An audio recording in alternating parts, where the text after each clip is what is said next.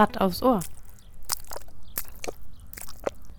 Moinsen zu der allerersten Folge der Sommerstaffel unseres Podcasts Watt aufs Ohr. Mein Name ist Sarah und ich bin die aktuelle Commerzbank Umweltpraktikantin in der Schleswig-Holsteinischen Nationalparkverwaltung. Heute zu Gast Shoshana, die ihr Commerzbank Umweltpraktikum auf der Hamburger Hallig absolviert, auf der wir uns auch gerade befinden. Hey Shoshana, oder wie man hier im Norden zu jeder Tageszeit ja sagt, Moin. Moin. Shoshana kommt wie meine Wenigkeit aus dem großen, trubeligen und divers kulturgeprägten Berlino. Seit Anfang April haben wir allerdings das Stadtleben gegen das Leben an der Küste eingetauscht und leben jetzt am schleswig-holsteinischen Wattenmeer. Hier absolvieren wir ein dreimonatiges Umweltpraktikum, das von der Commerzbank gefördert wird. Doch was hat eine Bank mit einem Umweltpraktikum am Hut? Die Commerzbank schreibt dazu Folgendes. Der Schutz der Natur und damit des Menschen und seiner Lebensgrundlagen ist eine wichtige Aufgabe zur Sicherung unserer Zukunft. So entstand 1990 das Commerzbank Umweltpraktikum als ein gemeinsames Projekt der deutschen Nationalparks und der Commerzbank. Heute sind 13 Nationalparks, 6 Naturparke und 8 Biosphärenreservate Partner dieser Initiative.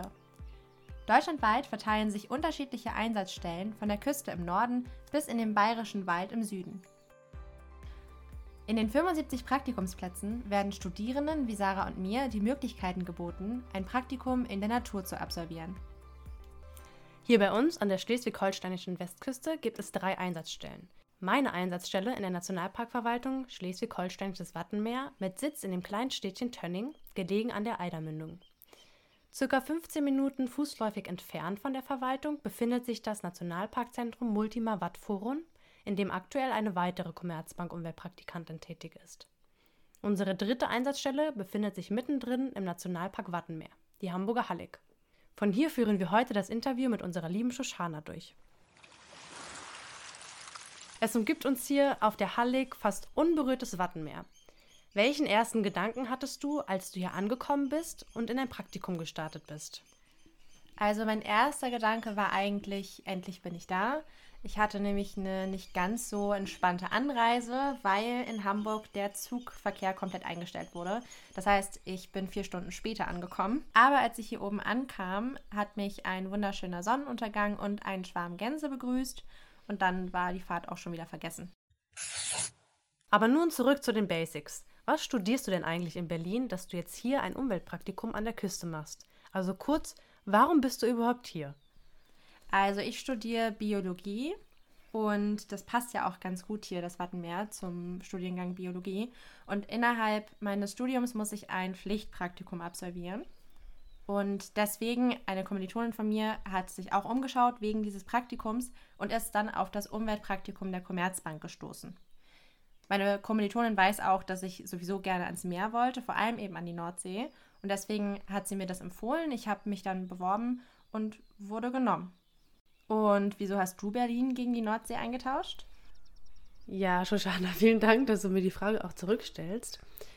Ich studiere in Berlin Ökologie und Umweltplanung an der Technischen Universität. Und auch hier haben wir in diesem Studiengang ein Pflichtpraktikum, das wir absolvieren müssen. Und dann habe ich mich auf die Suche begeben, wo ich ein Praktikum machen kann. Und durch den E-Mail-Verteiler der Uni bin ich dann auf das Commerzbank Umweltpraktikum gestoßen. Da habe ich mich dann so durchgeklickt, was es alles für unterschiedliche Stellen gibt. Und dann hat mich vor allen Dingen die Stelle der Nationalparkverwaltung Schleswig-Holstein-Wattenmeer Wattenmeer angesprochen, weil es hier hauptsächlich um Medien- und Öffentlichkeitsarbeit geht und mein Grundsatz ist es einfach, die Menschen da draußen für den Umwelt- und Naturschutz zu begeistern.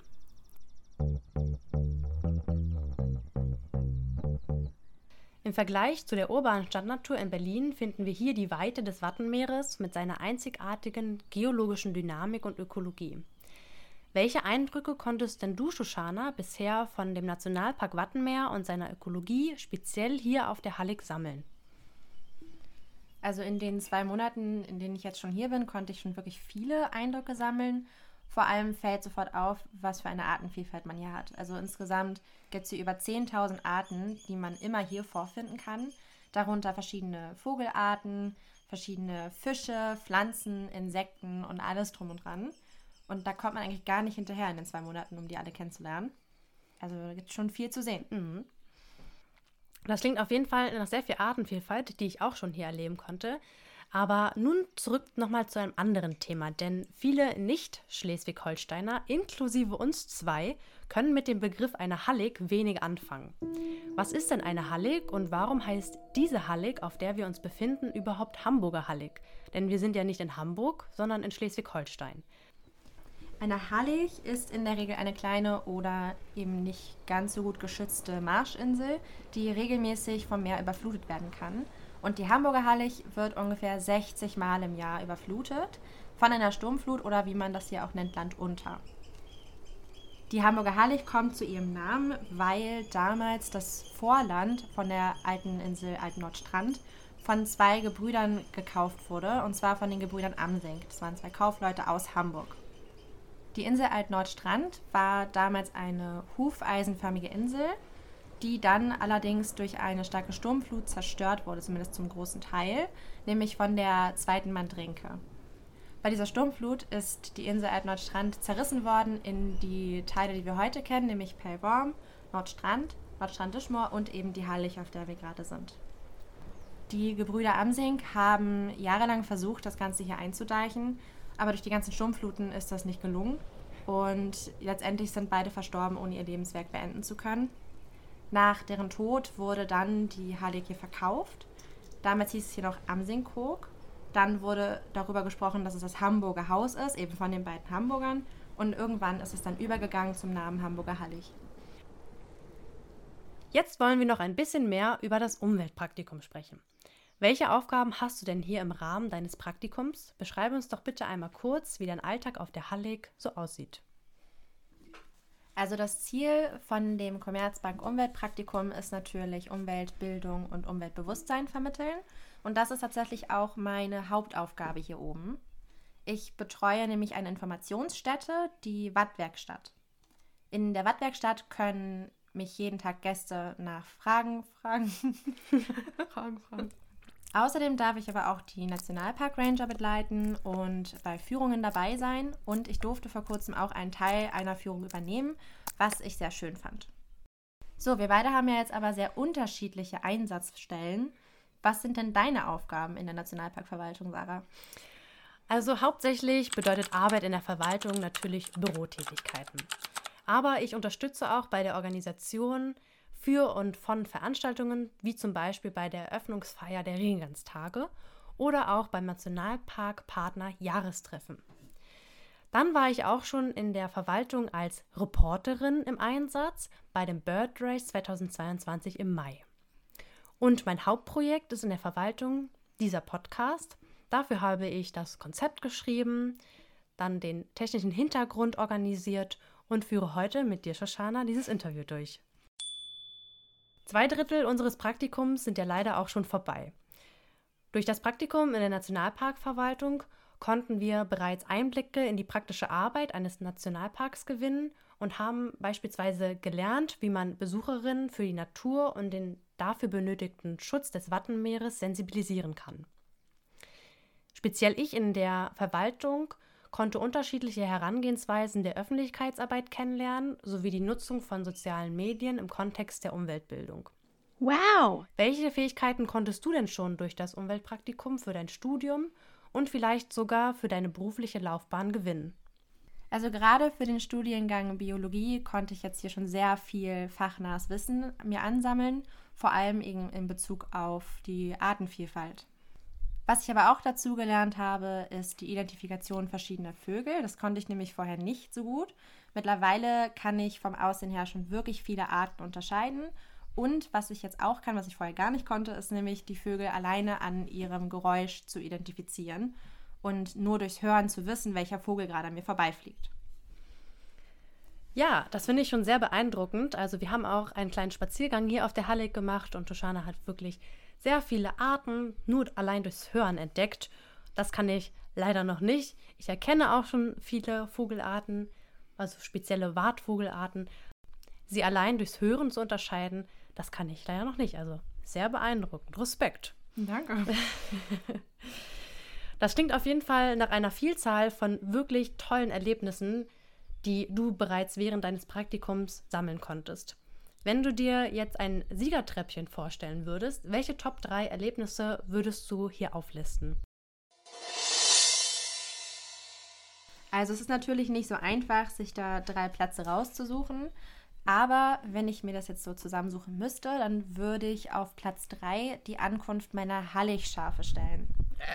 Es war nämlich ein total schöner Tag. Die Sonne schien und ich hatte auch frei, kam dann zurück nach oben auf die Hallig und sah schon, wie der Schäfer hinten stand mit seinem Wagen, wo auch die Schafe drin geladen waren. Man hat sie schon richtig laut gehört, auch schon ein bisschen gerochen. Und dann macht er die Klappe auf und die Schafe sind sofort rausgerannt und kamen zu mir zur Datscha und haben angefangen zu grasen, waren dann auch sehr lautstark, sind als Gruppe überall hingelaufen und das war total schön zu beobachten. Auf Platz 2 wäre für mich eher so ein Sammelplatz und zwar würde ich da alle Sonnenuntergänge hinstellen, die ich hier bis jetzt schon erleben konnte. Also es ist ganz anders als in Berlin, wo man halt nicht so weit gucken kann. Und hier hast du den Sonnenuntergang quasi für dich allein, mitten auf dem Meer und siehst ein Farbenspiel, was man sich gar nicht vorstellen kann. Und auf Platz 1, mein absoluter Favorit, das ist jetzt vielleicht ein etwas ungewöhnlicher erster Platz, aber für mich ist es auf jeden Fall mein Platz 1. Das ist die Sturmflut im April, die ich erleben durfte. Da habe ich mein erstes Landunter erlebt, war dann zu dem Zeitpunkt auch alleine hier oben und äh, das bedeutet quasi, dass der ganze Damm, auf dem man halt hierher kommen kann, überflutet war. Der Parkplatz war auch teilweise überflutet und ich saß dann hier alleine oben, beziehungsweise nicht ganz allein, denn ich saß zusammen mit unfassbar vielen Vögeln und wir haben alle gemeinsam darauf gewartet, dass wir wieder runter können. Und ich muss sagen, es war ein wirklich beeindruckendes Erlebnis. Ja, da bin ich auch ehrlicherweise neidisch auf die Shoshana, denn ich habe leider noch keine Sturmflut bzw. Landunter hier erleben dürfen. Wir haben nur auf der Hallig-Hoge im Sturmfluten-Kino einmal theoretisch gesehen, wie eine Hallig aussieht, wenn sie überflutet wird.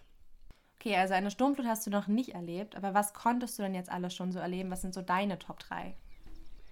Ja, wenn ich mir jetzt ein Siegertreppchen vorstellen würde, wäre mein Platz 3 die Eröffnungsfeier der Ringelganztage auf der Halle Koge. Das war recht zu Beginn meines Praktikums und ich wusste weder, was Ringelgänse sind, noch dass sie hier oben im Norden ein eigenes Fest haben.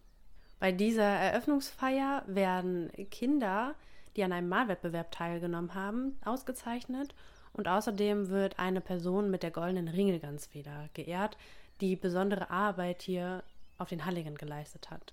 Mich hat vor allen Dingen begeistert, dass nach zwei Jahren Corona-bedingten Ausfällen dieser Eröffnungsfeier diese nun endlich in Präsenz stattfinden konnte und ich ein Teil davon sein durfte. Vor allen Dingen an dem Tag selber haben wir sehr viel uns mit den Freiwilligen der Schutzstation ausgetauscht und mit denen auch zusammen diese Eröffnungsfeier vorbereitet. Und das hat mir einfach sehr großen Spaß gemacht. Und es war auch eine sehr lockere und entspannte Atmosphäre, obwohl hoher Besuch da war, nämlich der Umweltminister Jan Philipp Albrecht. Mein Platz 2 der Erlebnisse, die ich bisher hier in meinem Praktikum sammeln konnte, ist dieses Interview mit dir heute hier, Shoshana, auf der hm. Hamburger Hallig. Denn nach dem ganzen Theorieteil des Entwurfs des Konzeptes für diesen Podcast ist es sehr schön, nun endlich hier zu sein und mit dir hier zu sitzen, in der Datscha und diesen Podcast aufzunehmen. Stille. Sie freut sich also nicht. Alles klar. Dann nicht. Ja, ich freue mich auch sehr darüber. Jetzt kommt noch Platz 1. Lass mich diesen Platz 1 noch zu Ende führen. Mein persönliches Highlight und somit mein Platz 1 war der Einsatz als Reporterin bei dem Bird Race. Hier wurde ich wie bei der Eröffnungsfeier ziemlich ins kalte Wasser geworfen und habe vorher noch nicht als Reporterin gearbeitet und deswegen fand ich es eine sehr spannende Aufgabe, dabei zu sein. Bei diesem Bird Race sollen innerhalb von 24 Stunden Vögel beobachtet bzw. gehört werden und dann werden sie in eine Liste eingetragen.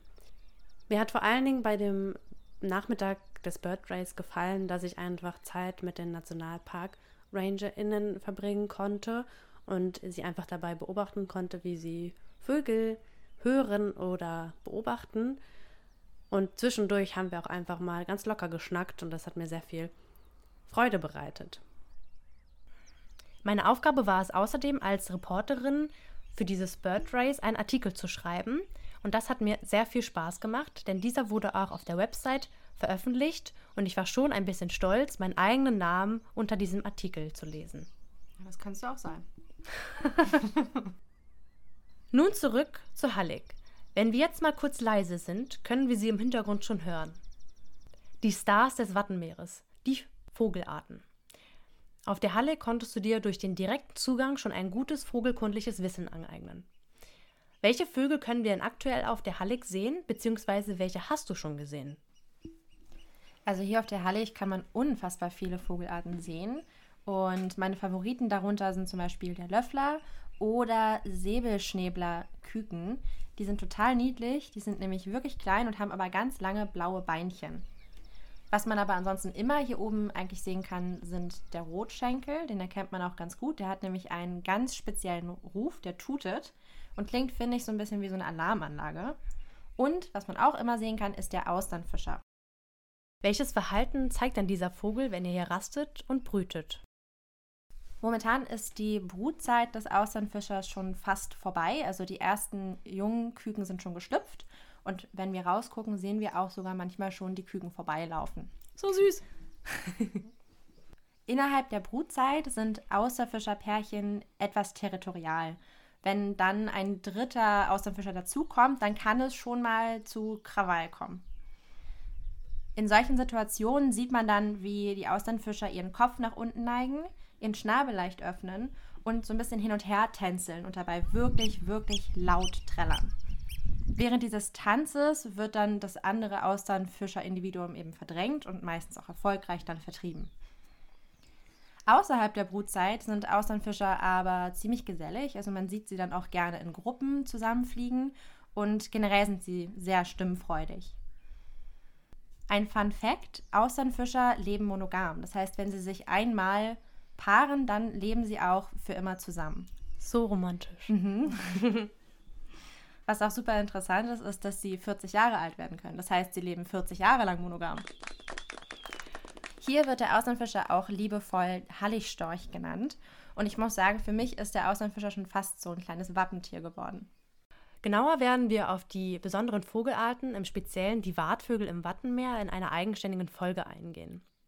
Denn aktuell haben wir im Schleswig-Holsteinischen Nationalpark das Themenjahr Vogelzug. Nun sind wir schon fast am Ende unseres Interviews, Shoshana. Würdest du denn das Umweltpraktikum anderen künftigen Praktis oder Freiwilligen empfehlen? Und gibt es denn noch etwas, das du zum Schluss gerne loswerden würdest, das ich vielleicht vergessen habe, dich noch zu fragen? Ja, also erstmal würde ich das Praktikum natürlich jedem empfehlen. Ich glaube, das siehst du genauso, oder? Ja, natürlich. Und was ich noch loswerden möchte, ist, kommt alle her. Es lohnt sich auf jeden Fall, hier mal hinzukommen und sich alles anzuschauen. Das kann ich auch empfehlen. Also besucht auf jeden Fall Nationalpark Wattenmeer, aber haltet euch natürlich auch an die Nationalparkregeln, denn wir wollen natürlich alle diese einzigartige Natur hier weiterhin schützen.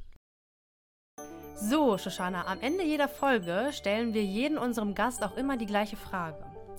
Wenn du den Nationalpark Wattenmeer mit nur einem Wort beschreiben müsstest, welches Wort würde dir dabei sofort in den Sinn kommen? Außergewöhnlich. Und dir? Anders. Das passt. Damit sind wir am Ende des Interviews. Vielen lieben Dank an dich, Shoshana, für deine Zeit und dass ich dich hier auf der Hamburger Hallig besuchen durfte. Es ist wirklich ganz wunderbar hier bei dir. Gerne, danke, dass ich dabei sein durfte. Dieser Podcast ist eine Produktion von Commerzbank Umweltpraktikantinnen und Bundesfreiwilligen aus der Nationalparkverwaltung Schleswig-Holsteinisches Wattenmeer. Für mehr Informationen schaut gerne auf unserer Website www.nationalpark-wattenmeer.de, auf unserem Instagram-Kanal nationalpark-wattenmeer oder unserer Facebook-Seite Nationalpark Wattenmeer Schleswig-Holstein vorbei. Anregungen oder Fragen könnt ihr gerne über die sozialen Medien an uns schicken. Bis dahin, hör mal wieder zu.